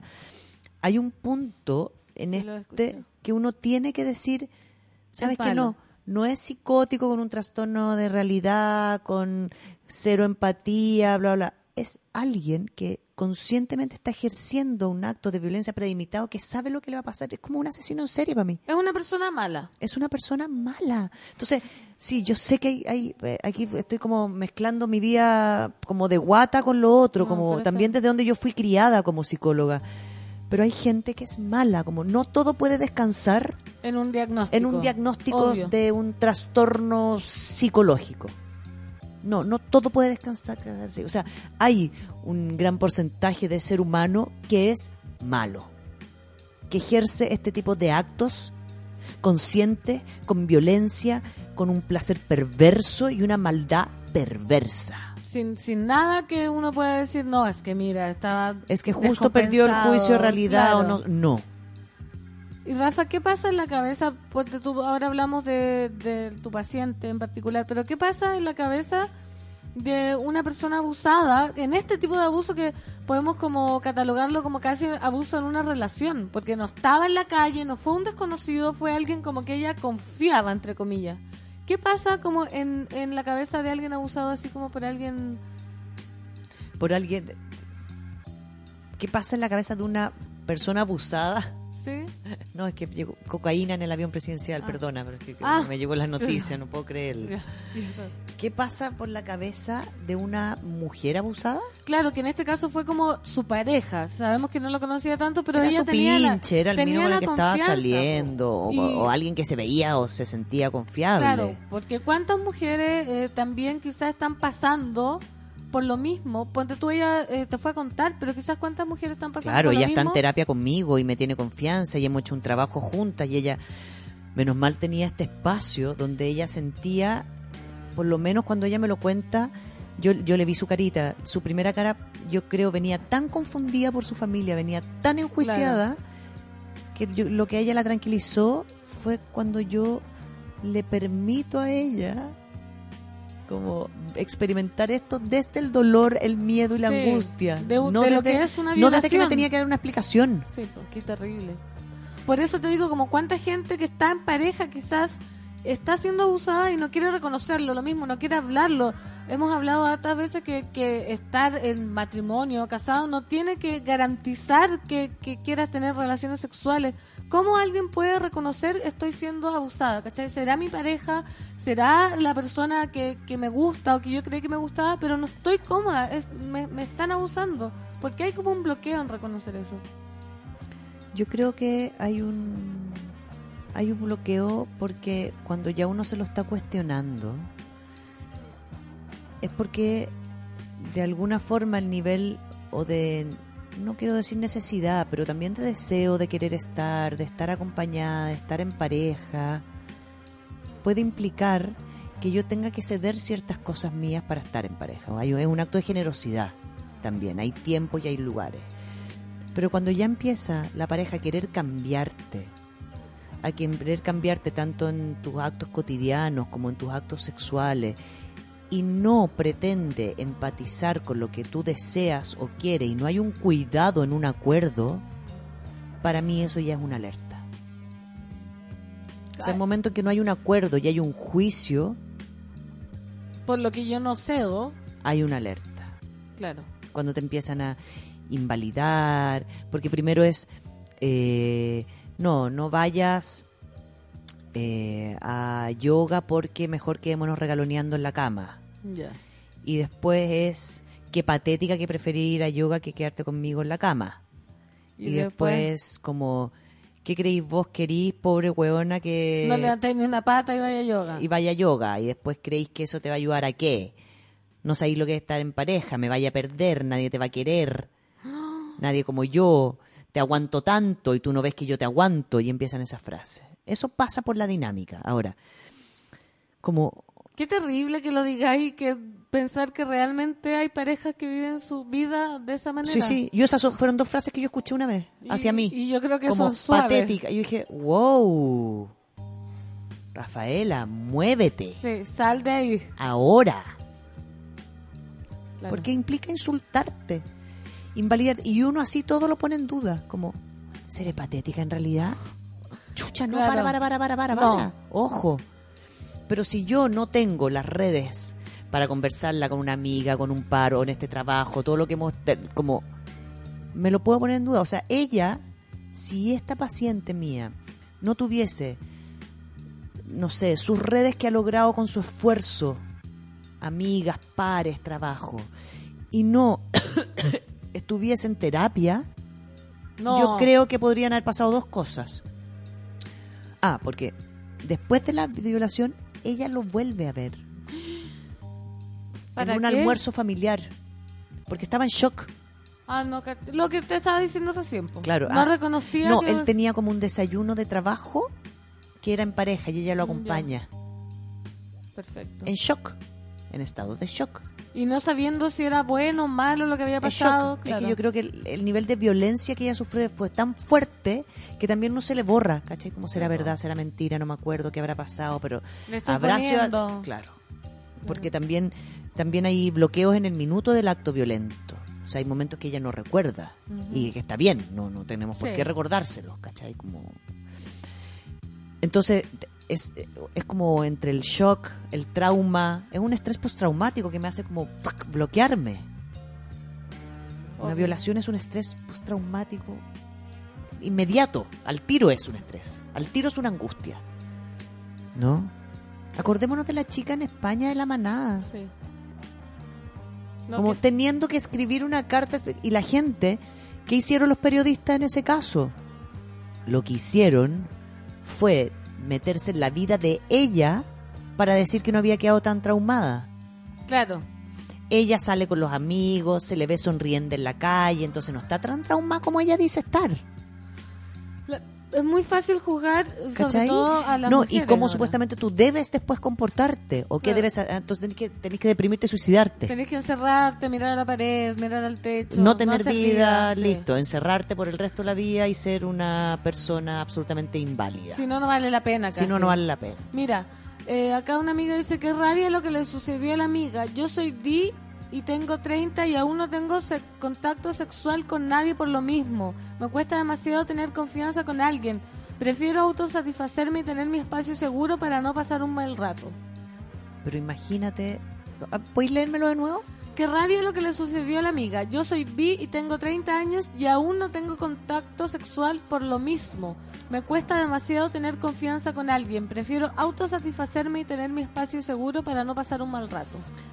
¿Cachai? Que eh, eh, leemos esto, escuchamos esto y a mí también me parece triste esto, Sí, pues, porque obvio. ella es una, no, no sabemos si es amiga o amigo, pero bueno, es una persona bi y esta persona tiene 30 años y digo, pucha, es rico el contacto sexual, Sí, es po. rico que a uno le hagan cariño en la espalda, sentir otros cuerpos, otros pechos, un glúteo, es rico.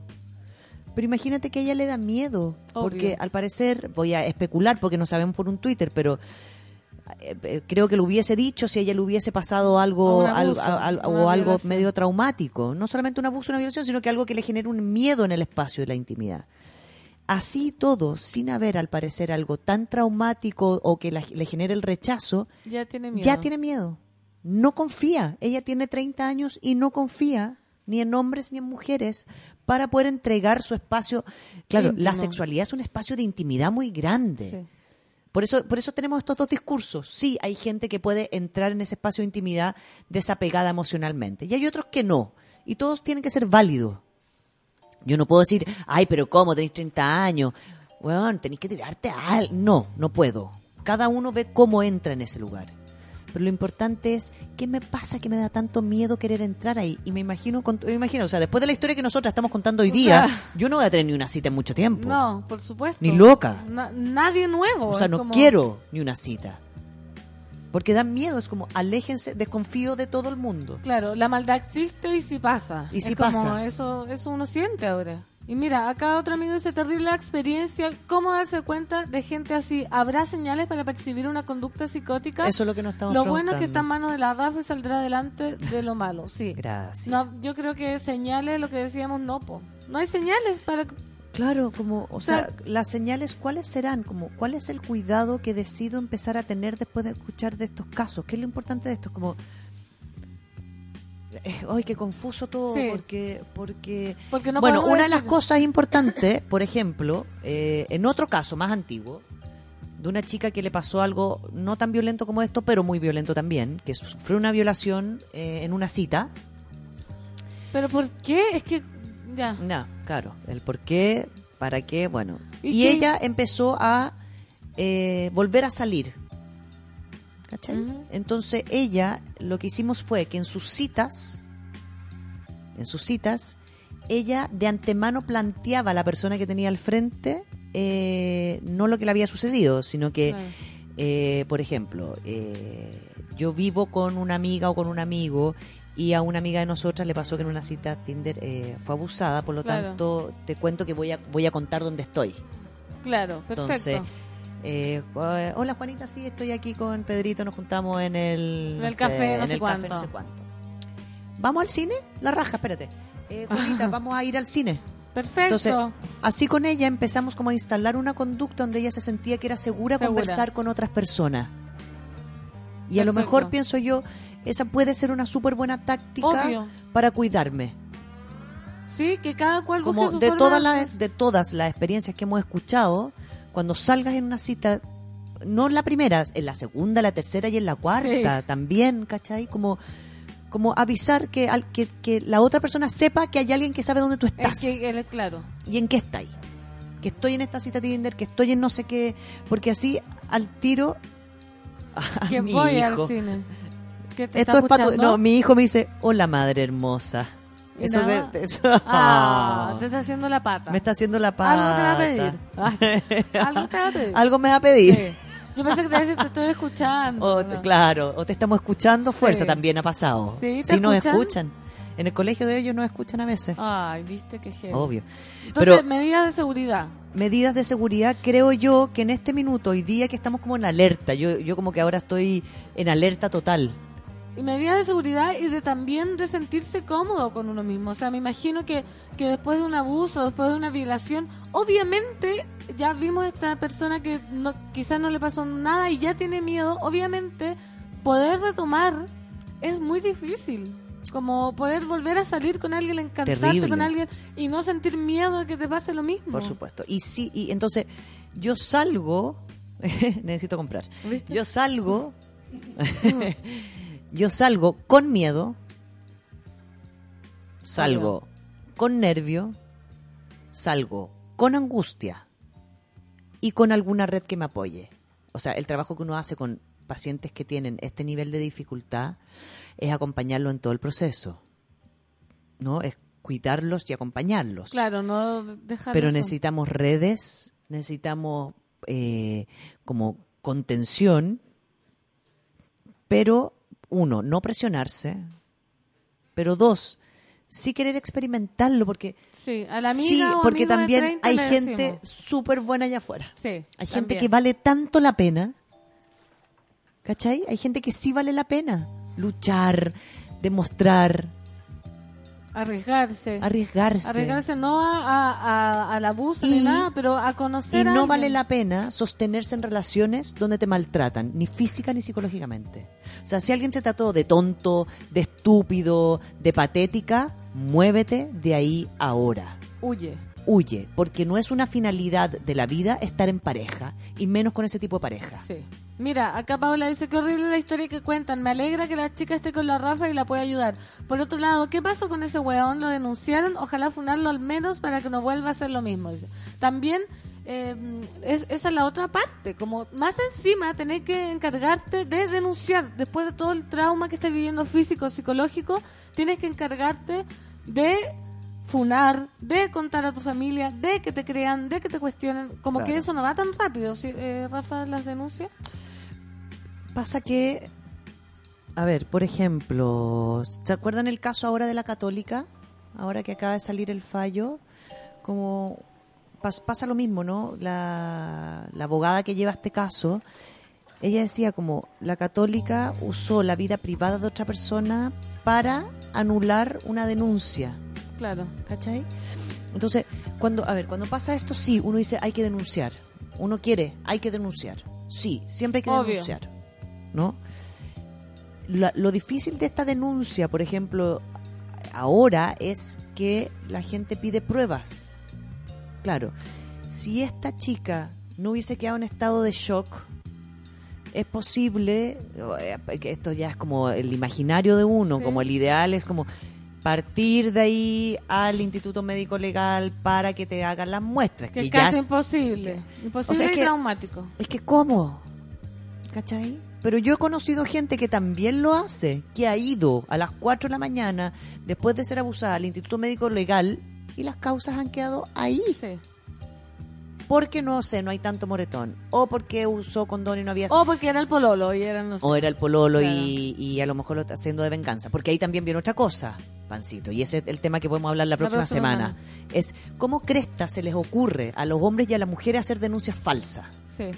Qué buen tema. ¿Cómo se les ocurre de repente a mujeres que están enrabiadas y despechadas porque, no sé, las parejas las dejaron por otra, ya no sé qué, decir que abusó de la hija? No, ese es muy O sea, buen tema, Rafa. ¿Cómo se te ocurre en un tema tan delicado Y con lo que estamos viviendo y con ahora. lo que estamos viendo ahora, ser de las personas que ponen en riesgo las denuncias de personas que realmente les suceden? Dejemos entonces Cerremos con eso. instaurado el tema para el próximo jueves. Gracias, eh, La Monada, que nos hicieron trending topic y contaron su historia. A la amiga o amigo de 30 años, digámosle que... Pucha, que, Que- tratemos que de confiar, que busquemos Sí. de a poco, Pero que que, es una experiencia rica, ¿cachai? Pero si te da nervio, usemos esa metodología. A ver, ya, esta semana, todos los que tengan citas Tinder, en confianza o sin confianza, vean qué pasa cuando sucede en la red. Sí. ¿Qué pasa? Como escríbanle al amigo o la Escuché esto en el café con nata, sabéis que me da susto, perdona, pero voy a avisar dónde Sí, estoy. total, no, no perdí ¿Qué pasa? nada, y tú no también avisa nada. dónde estáis. Como tú no sabes quién soy yo. Sí, muy Hombre o mujer, tú no sabes quién soy yo. Nos vamos, Rafa. Muchas gracias. Gracias, Gracias a Lucho. ustedes. Esto Cuídense es- mucho. Sí, Dua Lipa, Swan Song.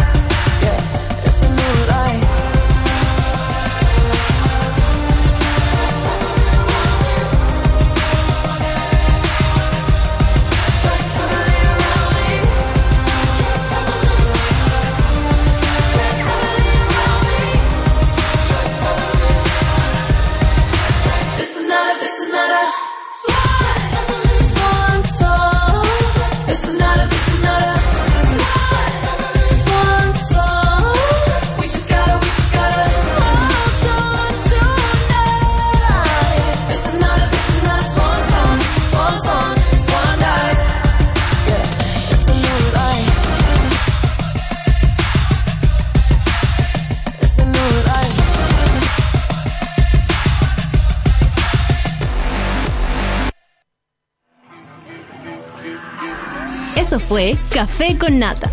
Gracias por ser parte de esta comunidad y hacer de Mordor un lugar más apacible. Natalia Valdebenito te espera de lunes a viernes a partir de las 9 de la mañana en el matinal más piteado de Chile. Solo en Sube la Radio y en otra sintonía.